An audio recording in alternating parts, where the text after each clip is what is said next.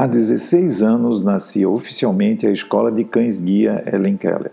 Idealizada e sonhada em metades da década de 90 pelo médico catarinense Dr. Augusto Luiz Gonzaga, juntamente com um grupo de amigos, fundaram-na e a constituíram em 8 de julho de 2000 na cidade de Florianópolis.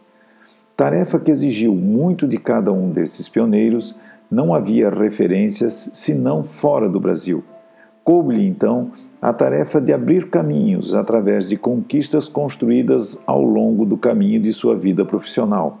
Cativou amigos que o ajudaram, como grande padrinho e amigo da nossa escola, o Sr. Ian Cox, na época diretor da Real Fundação para Cegos na Nova Zelândia mais tarde executivo da Federação Internacional de Cães Guias, que acreditou e facilitou a ida de brasileiros ao exterior, trazendo ao Brasil os conhecimentos necessários para o estabelecimento dessa escola.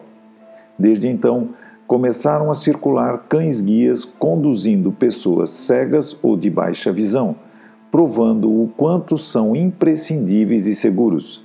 No entanto, tempos difíceis se sucederam para consolidar algo que só havia em países desenvolvidos. O tempo passou, uma nova possibilidade surgia: o recomeço.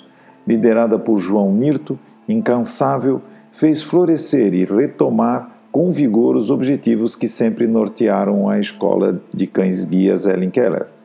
A partir de 8 de março de 2008, de acordo então com a decisão da Assembleia Geral da escola, devido às dificuldades encontradas em manter a sede em Florianópolis e a escola também em Florianópolis, a mesma foi transferida então para a cidade de Balneário Camboriú.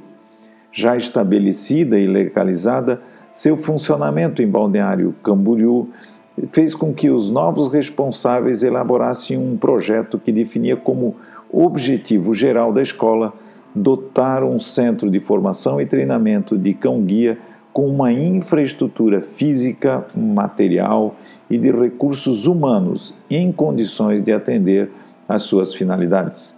A escola Ellen Keller continua vivendo em Florianópolis na, com condições excelentes para o desenvolvimento de sua tarefa. É claro que, como toda sociedade filantrópica, conta sempre com a ajuda de voluntários e também com a necessidade de doação constante para a manutenção de sua escola. Voltamos amanhã com mais um programa Minuto Pet. Até lá!